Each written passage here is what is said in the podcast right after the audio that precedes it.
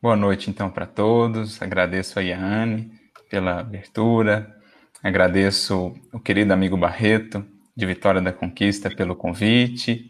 E envio aqui o nosso abraço a todos os amigos que nos acompanham pelo EVC TV e também pela Mansão do Caminho, de todas as partes do Brasil e até mesmo de fora.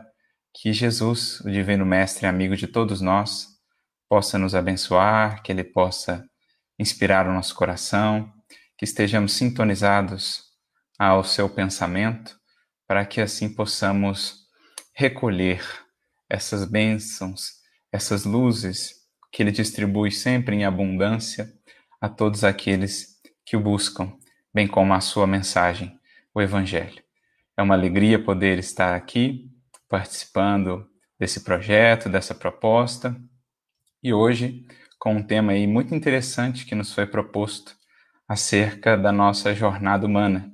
Pensarmos nos tropeços do caminho que fazem parte da nossa condição ainda tão imperfeita de espíritos em aprendizado, os tropeços nessa caminhada, nessa jornada da vida humana, mas ao mesmo tempo amparados que estamos nessa jornada por essa sombra da árvore da vida.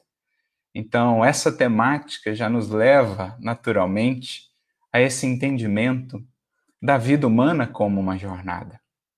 Aportamos aqui no planeta Terra, na existência material, em cada nova encarnação, repletos de projetos, de sonhos, de realizações esperadas, ansiadas, e eis então que surge diante de nós o tempo, a oportunidade ou as oportunidades, as várias possibilidades que a vida na matéria nos traz em termos de crescimento do espírito, se bem soubermos aproveitar essa ocasião.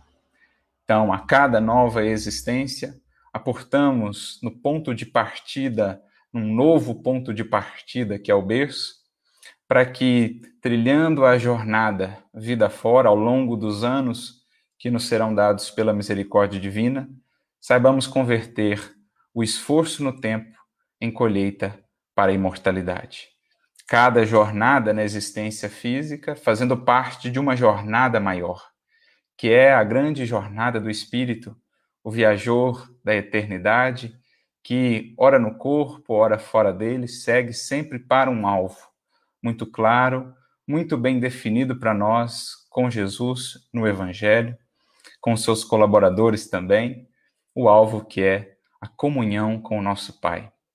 O alvo que é aquela condição de espíritos redimidos, libertos já de todos os liames materiais e perfeitamente integrados assim à vontade divina, ao seu amor, à sua misericórdia, para que sejamos com ele cada vez mais co-criadores, operários dessa sua magistral, divina obra que não nos cansa, não se cansa, melhor dizendo, de nos encantar.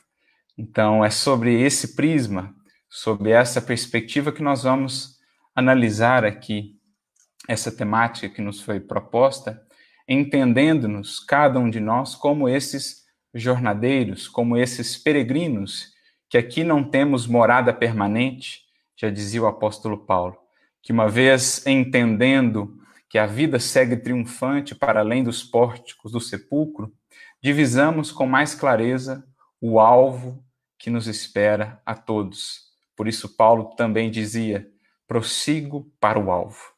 E é esse alvo que com ele, que com o Cristo, nós vamos aprendendo a encontrar e a buscar dia a dia na nossa maneira de atuar no mundo, bem utilizando o nosso livre-arbítrio, em harmonia com a lei divina que nos é descortinada pelo Evangelho de Jesus, para que sigamos um caminho cada vez mais reto, evitando as longas e dolorosas curvas da rebeldia, do orgulho, da vaidade, que por tantos séculos nos tem, nos tem prendido, nos tem impedido de avançar com mais presteza ao destino luminoso que está reservado a cada um de nós pelo Pai. Então, é sob essa ótica que nos entendemos agora, espíritos em jornada, mais uma vez aqui na matéria, imperfeitos ainda, certamente lidando ainda muitas vezes com tropeços, com quedas, com desafios. São caminhos ásperos, o da experiência material, marcada por tantas tentações, pelas nossas paixões, pelas armadilhas que o orgulho, que o egoísmo vão criando para nós no caminho, mas, graças à misericórdia divina, foi nos dada uma árvore da vida, a sombra da árvore da vida, para que dela pudéssemos nos refazer e retirar os frutos divinos que haverão de nos sustentar jornada fora.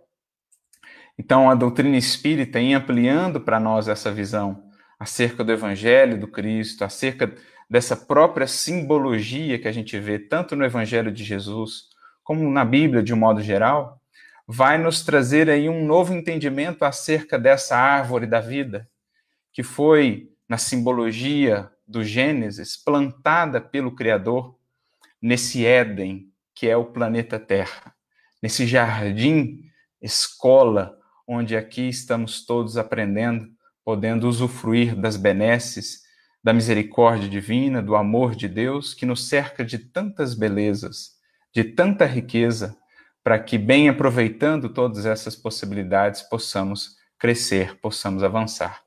Então, ele supre as nossas deficiências, ele nos ampara em nossos desafios, em nossa pequenez, com esses recursos sempre presentes, abundantes e inesgotáveis, dessa árvore de vida, dessa árvore da vida, como está lá em Gênesis, capítulo 2, versículo 9, que foi plantada no meio desse jardim.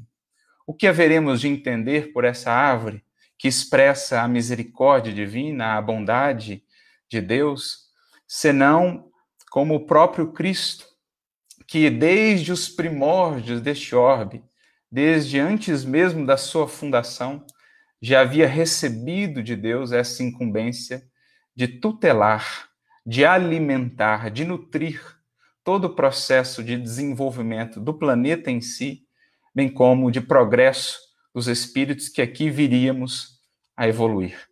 Jesus é essa árvore, desde os primórdios deste planeta, deste Éden, plantada pelo Criador, para que pudesse ser essa fonte sempre presente e abundante de seiva, a seiva divina do amor, que tem sustentado todos os progressos efetivos da humanidade terrestre, bem como de cada indivíduo.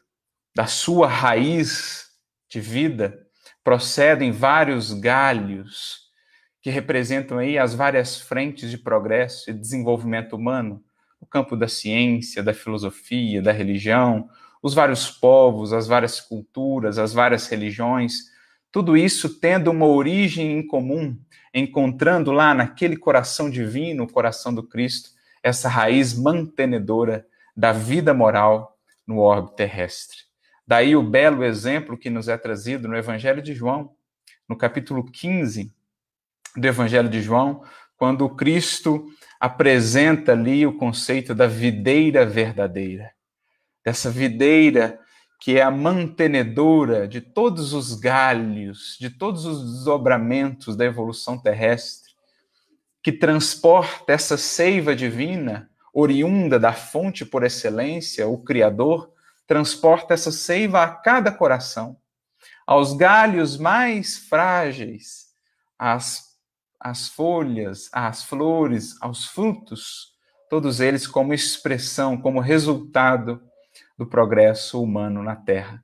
Jesus está por trás de tudo isso há mais de 4 bilhões e meio de anos.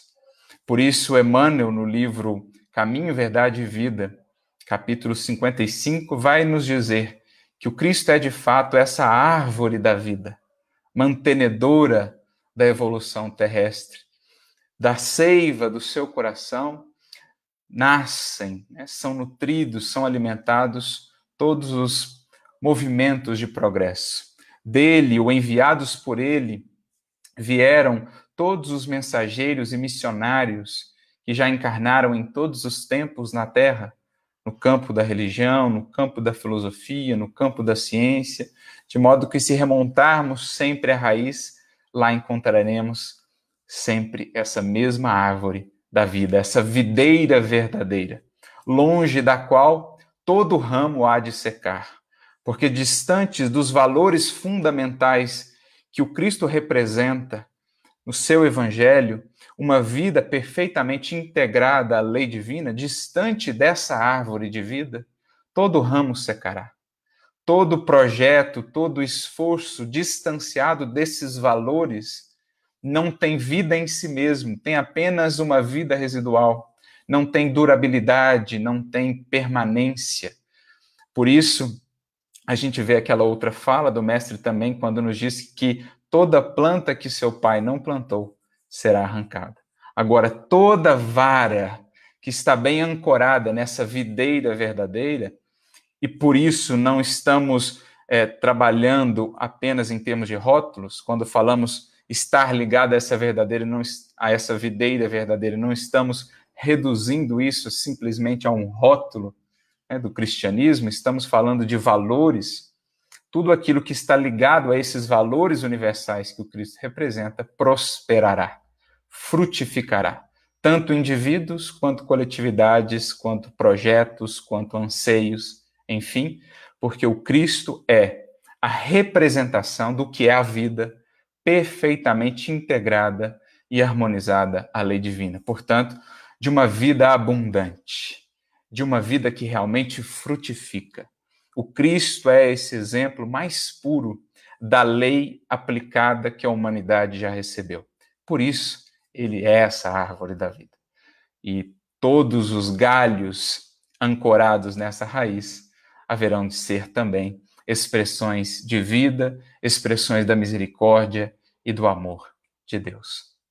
Então, graças a essa árvore que foi plantada nesse Éden, é que os nossos tropeços, as nossas fadigas, as nossas lutas, as nossas dificuldades encontrarão energia, encontrarão apoio, encontrarão consolo, encontrarão sustentação para que viajores que somos possamos seguir vida fora, buscando o alvo, buscando trilhar os caminhos do mundo para que possamos retornar à vida espiritual pela porta da consciência tranquila pela porta da consciência edificada na paz, no bem, no amor, e não pelas portas falsas das ilusões, dos prazeres, das tentações que por muitas vezes temos nós deixado a experiência física ao longo dos milênios.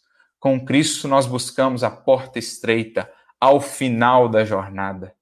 Buscamos como Madalena buscou e foi então recebida pelo mestre, Vem a mim, Madalena, porque buscaste e cruzaste a porta estreita. Buscamos a porta estreita como Paulo a buscou. Combati o bom combate. Guardei a fé, acabei a carreira.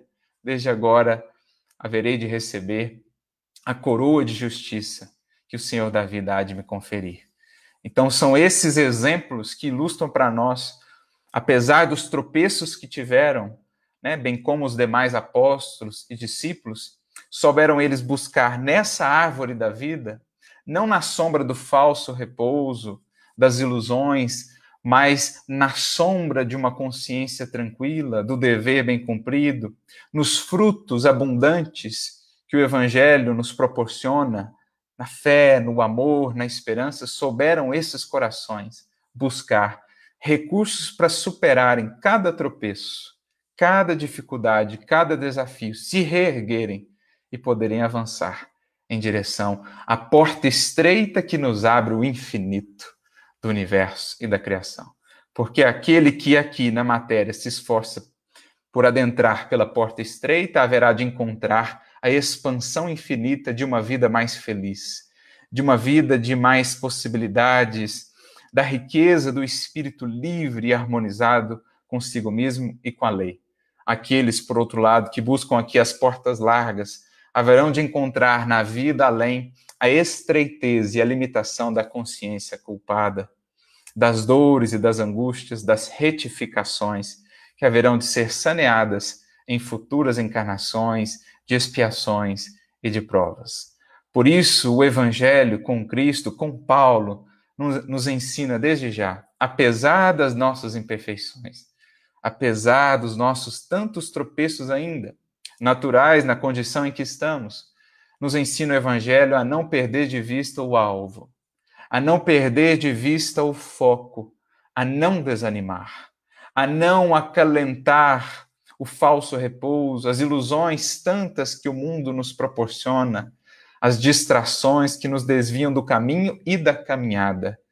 O Evangelho nos ensina a avançar, a aproveitar ao máximo o tempo, conservando, cultivando, sim, o repouso necessário ao instrumento físico do corpo, mas o estritamente necessário para que saibamos fazer do tempo, então, a riqueza na eternidade, a colheita abundante na vida maior. Eurípides mesmo nos dirá, querido professor Eurípides Bassanufo, no livro Ideal Espírita, capítulo 4, dirá-nos ele que ócio em qualquer parte constitui esbanjamento. Ou seja, ócio, ociosidade é usurpar a riqueza que Deus nos confere no tempo, os talentos, Lembramos-nos da parábola dos talentos, daquele que ocioso não foi multiplicar os talentos recebidos. Ócio em qualquer parte, portanto, é esbanjamento. Por outro lado, prossegue Eurípides, serviço é condição de saúde eterna.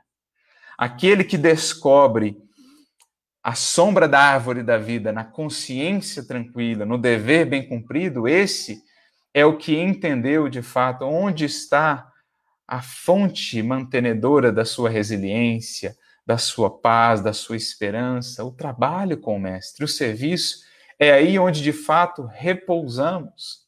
Não simplesmente no repouso do corpo, porque de que nos adianta o repouso do corpo se a mente estiver inquieta, angustiada, porque não tranquilizada, não harmonizada consigo mesma, com a lei divina? Quando, porém, estamos em paz conosco, o repouso do corpo, faça ali o mínimo necessário, porque então estamos sempre revigorados, porque o bem é energia que sempre nos renova, o amor é a força mesmo da vida. Como já nos dizia São João da Cruz, grande místico da tradição católica, a alma que caminha no amor não descansa e nem se cansa. Não descansa porque está sempre a servir e não se cansa porque está conectada à raiz dessa árvore da vida. Busca essa seiva que sempre a renova, que sempre a alimenta. Por isso, Eurípides nos diz que serviço é condição de saúde eterna e que mãos vazias, o cérebro desocupado, denotam ou denunciam coração ocioso. Por isso é preciso, diz Eurípides, que saibamos orar na atividade construtiva sem descanso, é preciso saibamos trabalhar e avançar, cantar ao ritmo da perseverança feliz, para que, assim tendo encontrado essa árvore da vida, essa sombra que vai então caminhando conosco, porque não é uma árvore estática, é uma árvore que no fundo estará então em nosso coração, poderemos sempre contar com esse apoio, com essa sustentação, para que saibamos avançar. E já que estamos a falar de jornada, de caminhada, nada melhor do que lembrar alguém que soube muito bem o que é caminhar com Cristo. Caminhou fisicamente, digamos assim, com os seus pés materiais, milhares e milhares de, de quilômetros a serviço de Jesus, semeando, espargindo as sementes divinas do Evangelho.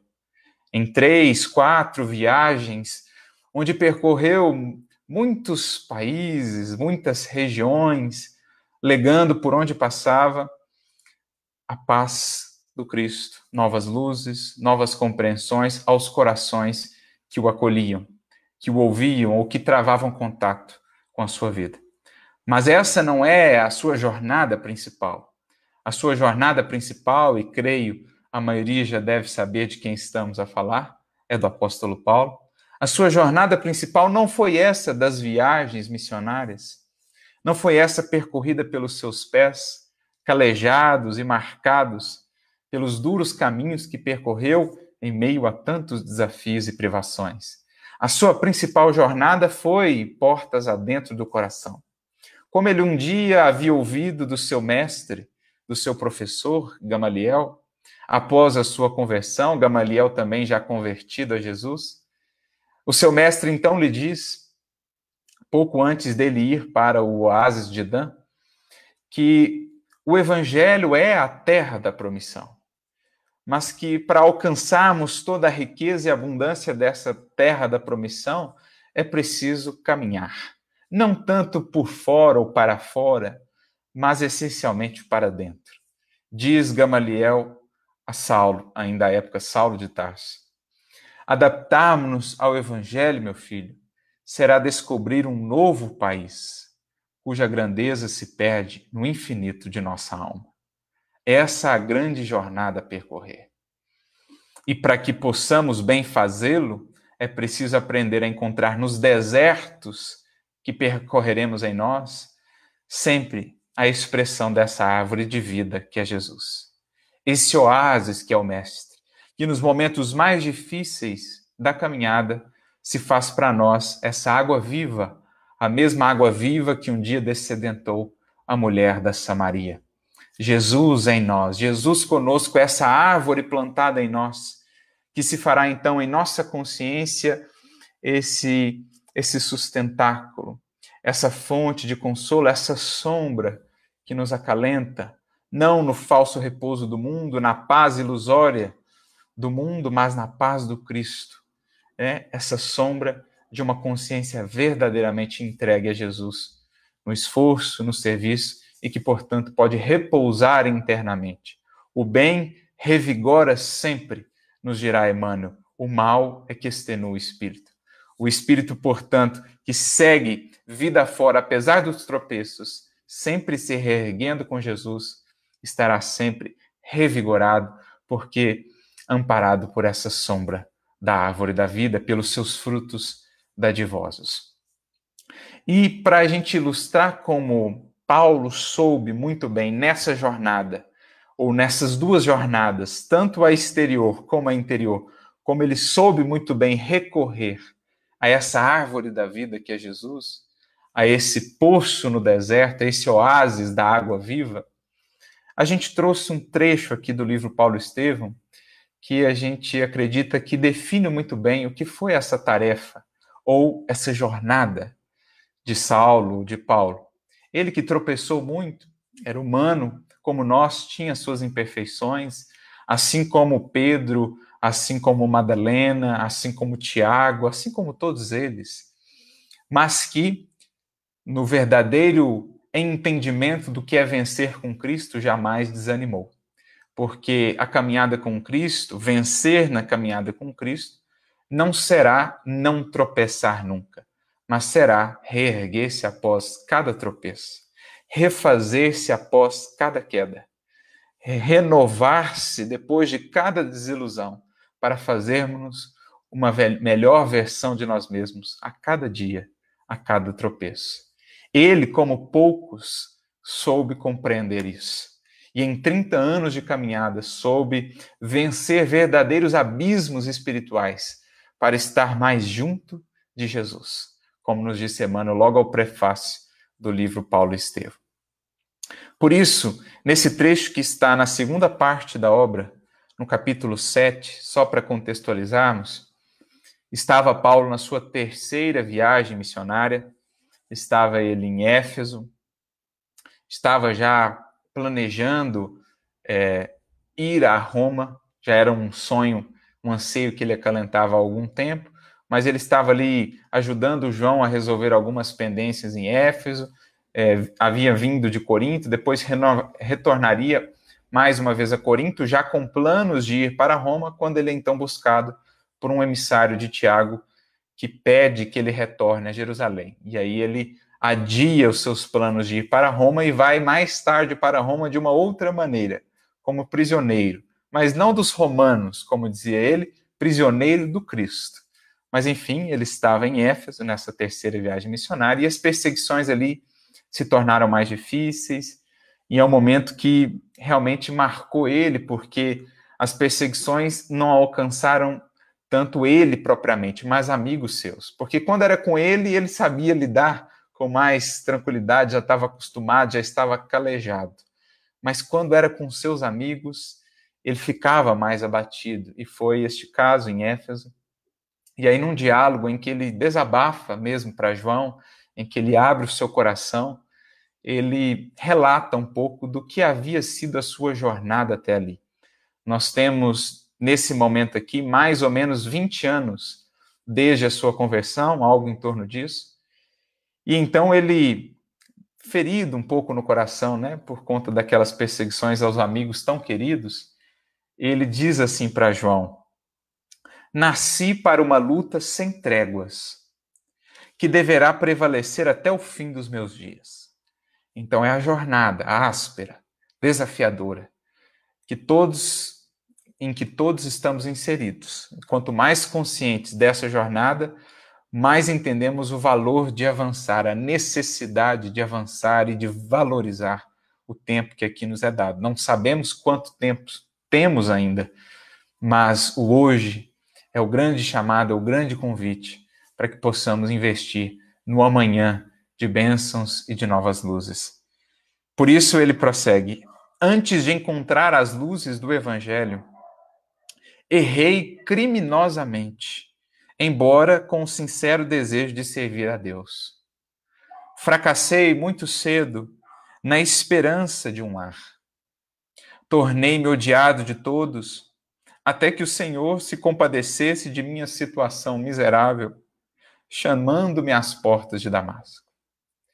Então, quando ele caminhava num deserto, mais difícil deserto talvez da sua vida, não o deserto que separava ali, né, no seu caminho de Jerusalém para Damasco, não o deserto que ele passava, mas sobretudo um deserto interior.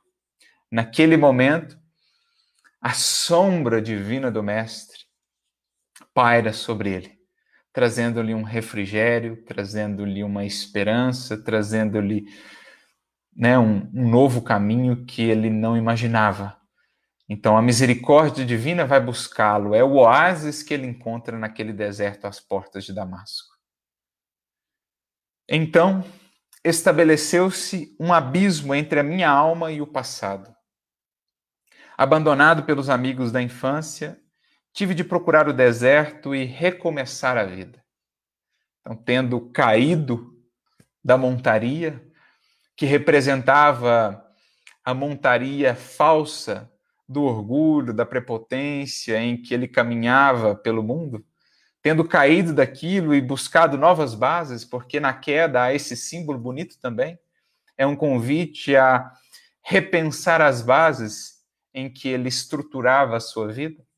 Da queda, face ou nasce-se também muitas vezes grandes é, progressos, grandes processos de despertamento. Quem duvidasse disso, bastaria analisar a própria natureza, que nos ensina, por exemplo, que de uma queda d'água muita energia pode ser tirada. Energia essa que alimenta o progresso. Então, daquela queda, convidando-o a cair em si e a repensar as bases, ele estrutura a partir dali uma nova existência. Então, foi chamado a, recomeçar. Do tropeço à, à luz, ou à sombra, melhor dizendo, da árvore da vida, ele se refaz, ele recompõe as energias para recomeçar. Da tribuna do Sinédrio, regressei ao tear pesado e rústico. Quando voltei a Jerusalém, o judaísmo considerou-me doente e mentiroso. Em Tarso, experimentei o abandono dos parentes mais caros. Em seguida, Recomecei em Antioquia a tarefa que me conduzia ao serviço de Deus. Desde então, trabalhei sem descanso. Então, olha só, à luz dessa árvore da vida que agora ele trazia consigo, trabalhou sem descanso, a não ser o estritamente necessário para recompor as energias do veículo físico. Mas no mais, era tempo convertido em serviço e, portanto, em colheita para o porvir. Trabalhei sem descanso, porque muitos séculos de serviço não dariam para pagar quanto devo ao cristianismo. E saí às pregações. Eis que o semeador saiu a semear, né? como lá na parábola de Jesus. Peregrinei por diversas cidades, visitei centenas de aldeias, mas de nenhum lugar me retirei sem luta áspera. Não é essa a jornada sobre a qual falávamos? Jornada aqui no mundo de expiação e provas, dada a nossa condição espiritual, jornada áspera jornada de tropeços, de lutas, jornada que vai exigir de nós suor e lágrimas, muitas vezes.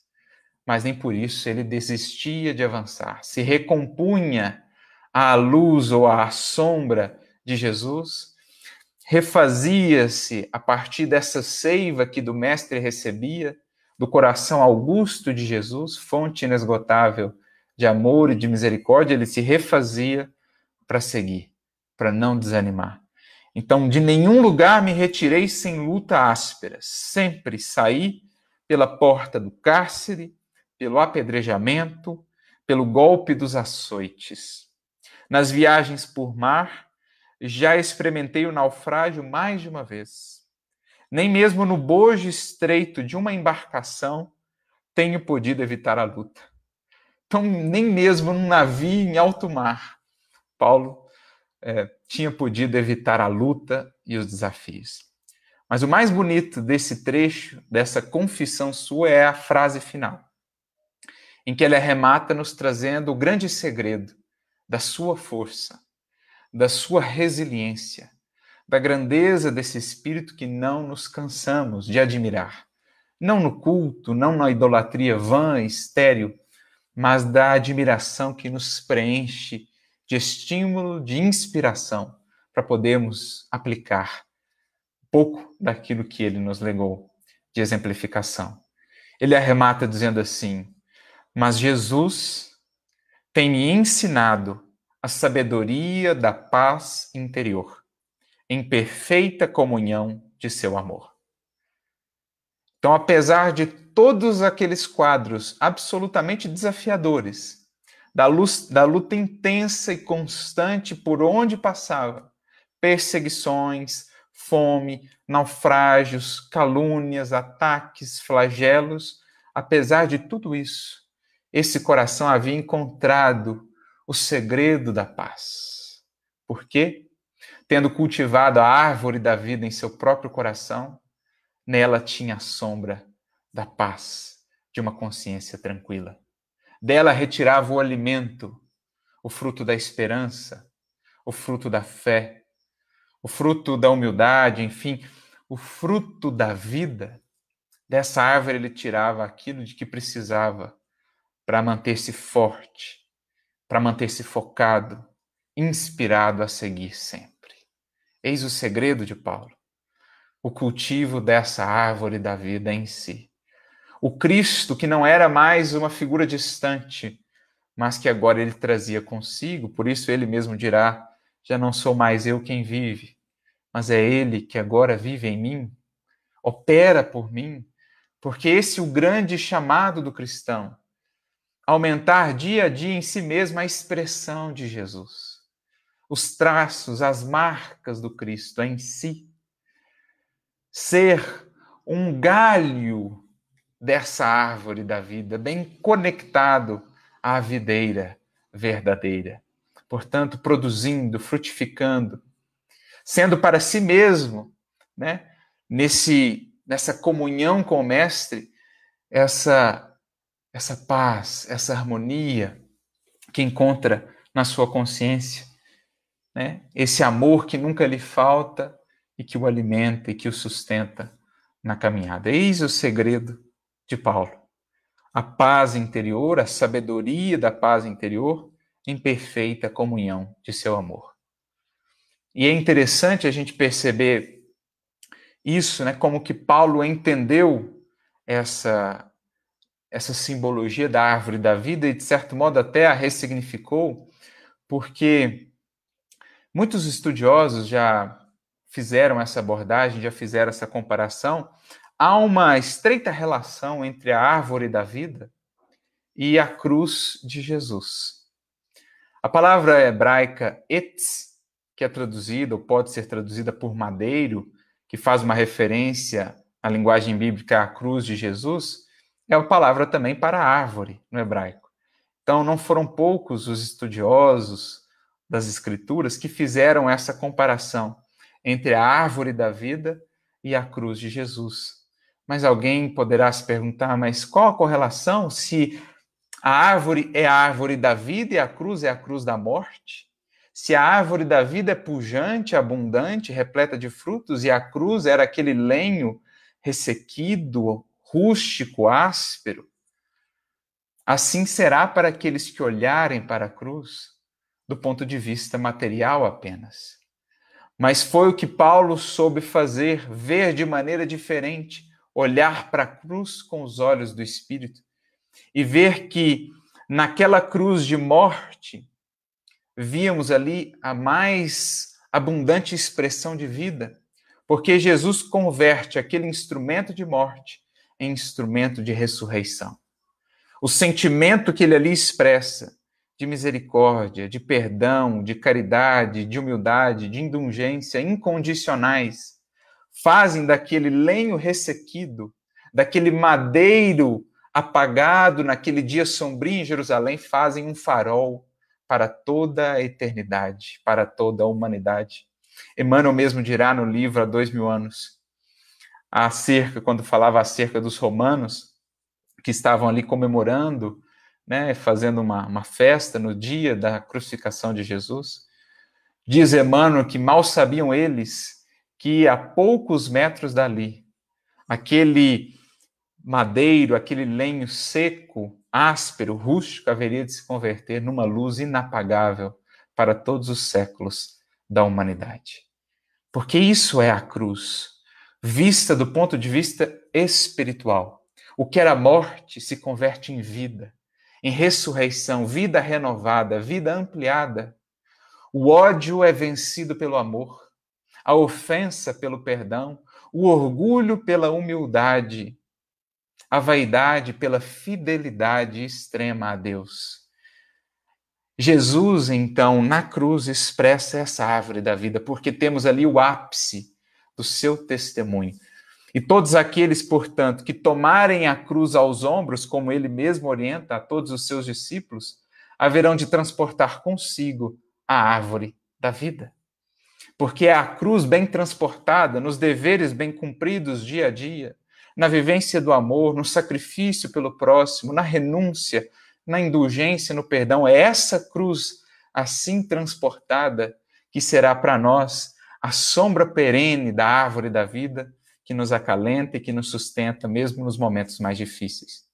Por isso, Paulo irá dizer, na sua primeira epístola aos Coríntios, ele que foi um dos grandes responsáveis por transmutar, por renovar a nossa visão acerca da cruz, que era um símbolo de infâmia, que era um símbolo de ódio, que era um símbolo de morte, por Paulo e pelo Mestre, a cruz foi convertida num símbolo de vida, um símbolo de amor, um símbolo de grandeza, né? do testemunho, da vivência do evangelho às últimas circunstâncias. Por isso Paulo dirá na sua primeira carta aos Coríntios, capítulo 1, versículo 18, porque a palavra da cruz é loucura para os que perecem, mas para nós que temos sido salvos, ela é o poder de Deus. O que, que Paulo quer dizer com isso? Para quem vive única e exclusivamente para a matéria, ainda para o império do eu, eu, meu para mim, para o sensorial, para apenas as paixões, a cruz que representa a fidelidade, a humildade, a renúncia, o perdão, o amor incondicionais, ela será sempre um símbolo de loucura. Mas para aqueles que já temos aprendido com ela, já temos visto em Jesus o grande mestre que transforma morte em vida, que sabe distrair do ódio ou do ataque do ódio a expressão luminosa do amor, fazer do amor ainda mais belo. Para nós que já temos aprendido isso com Jesus à cruz, ela é um símbolo da grandeza divina que nós vemos naquele momento em Jerusalém. Aos que olharam para a cena com os olhos do Espírito, puderam ver uma grandeza jamais antes vista na história da humanidade. Por isso, essa correlação entre árvore da vida e a cruz de Jesus Como Paulo foi alguém que tomou essa cruz aos ombros, como poucos com tamanha fidelidade, trazia ele consigo essa árvore da vida. Por isso, a cada tropeço, a cada desafio, nela se fortalecia, com ela se reerguia, porque a cruz é também um símbolo de soerguimento. É a cruz dos nossos deveres, são as cruzes dos desafios de cada dia que vão aos poucos nos descolando do terra a terra, do apego excessivo à materialidade, vão nos projetando aos poucos ao infinito. Por isso a cruz de Jesus é como essa seta apontando para a imensidade, para a eternidade. Essa é a grandeza da árvore de vida em Jesus. Daquilo que parecia ser apenas morte, Jesus extrai, Jesus expressa a vida, a ressurreição. Por isso Emmanuel nos dirá no livro Instrumentos do Tempo, capítulo 13, que sem o mestre da cruz não aprenderemos o caminho que nos cabe a trilhar. E sem a cruz do mestre será impraticável a nossa verdadeira ressurreição. Então, olha que bonito isso.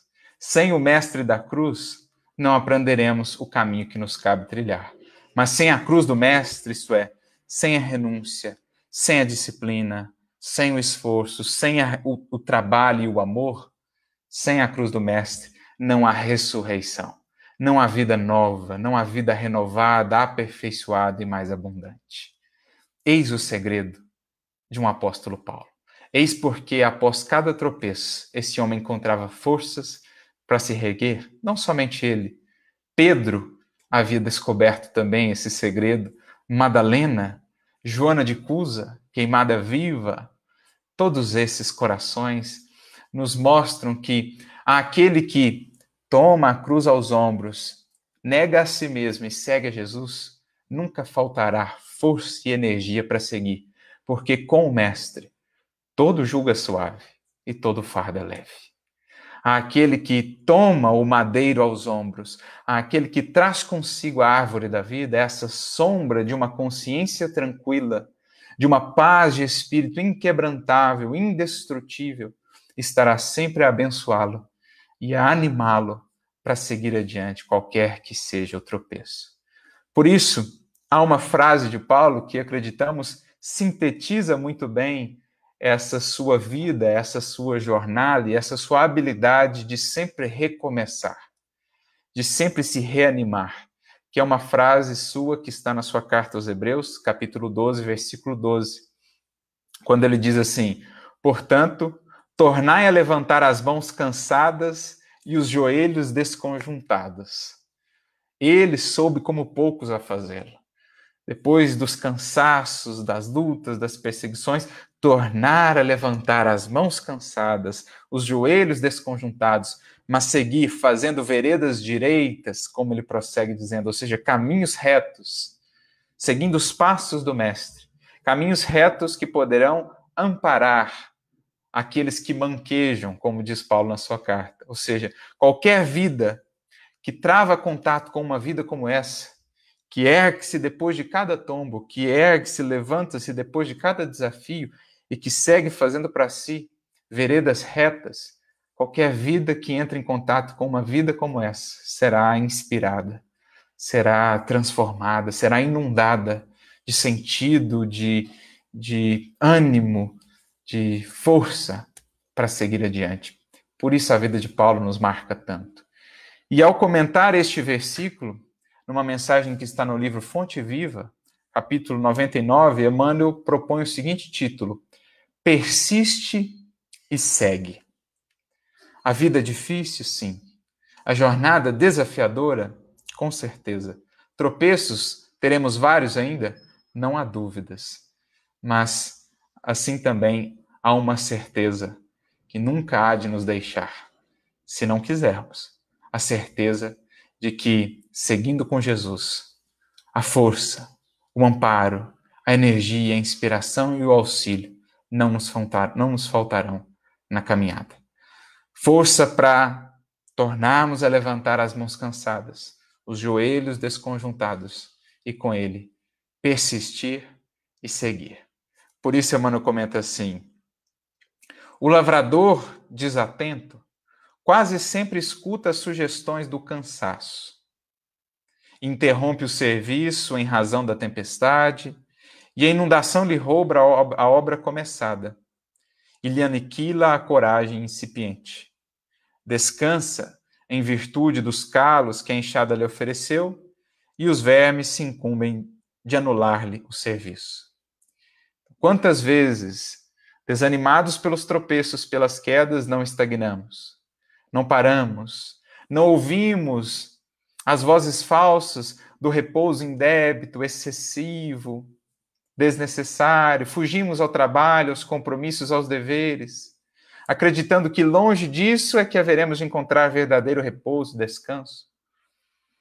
Quando bastaria analisar o nosso dia a dia para perceber que quantas vezes chegamos ao lar exaustos após um dia de trabalho, mas profundamente repousados internamente pelo dever bem cumprido. E a noite de sono, então, é aquele refazimento que só no outro dia estamos bem, estamos refeitos para seguir adiante.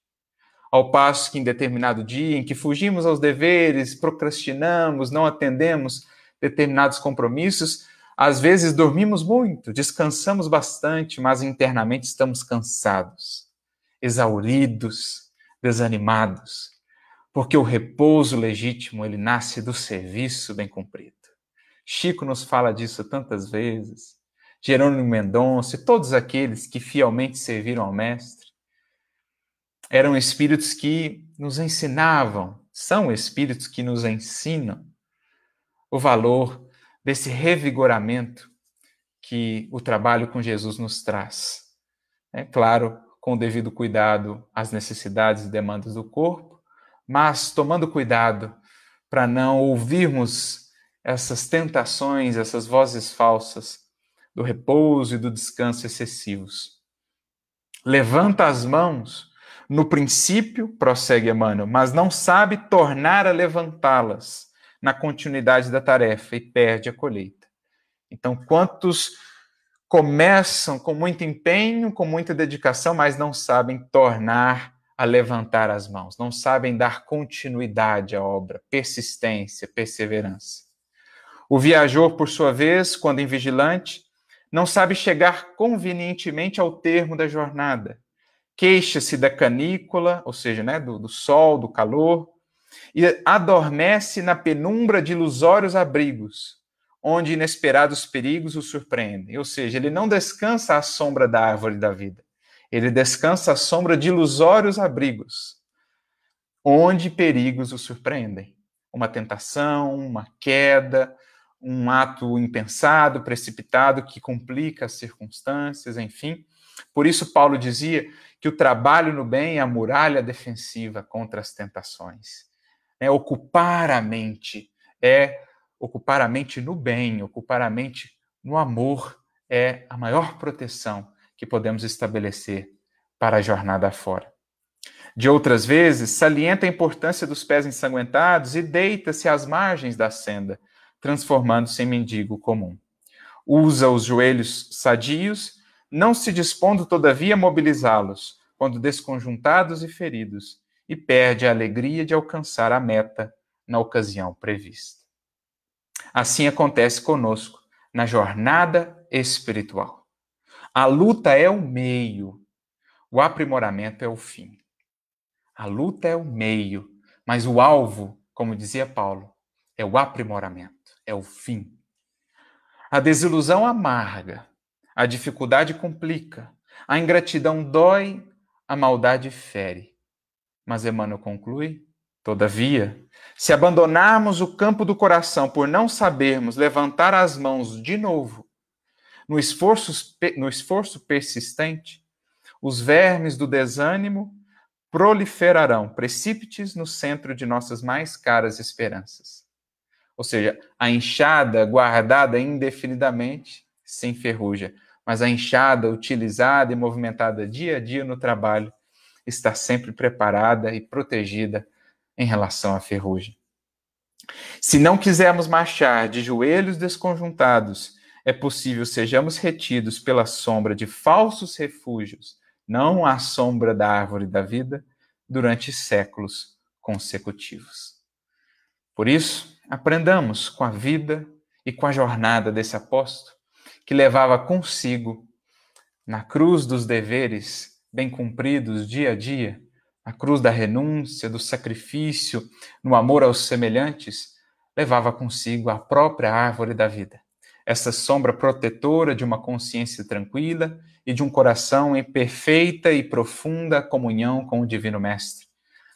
Usufruindo então dessa seiva que nos nutre, que nos fortalece, para seguirmos sempre avançando.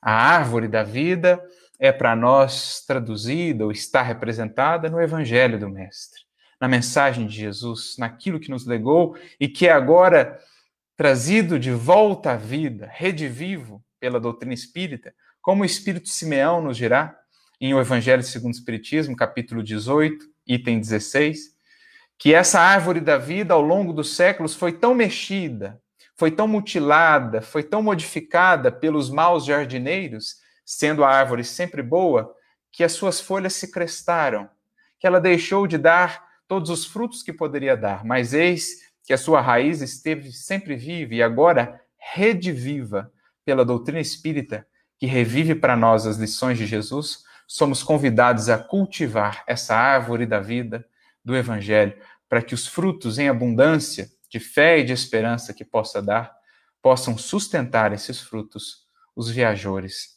do caminho. Eis o convite que Simeão lá nos faz, que saibamos então cultivá-la em primeira instância em nós mesmos, fazendo da nossa vida a expressão viva do Evangelho do Cristo, do Evangelho redivivo, que é o Espiritismo, e então não nos faltarão frutos, sustentação, apoio e consolação para avançar sempre, como dizia Paulo, para o alvo. Que Jesus nos abençoe a todos, muita luz e muita paz.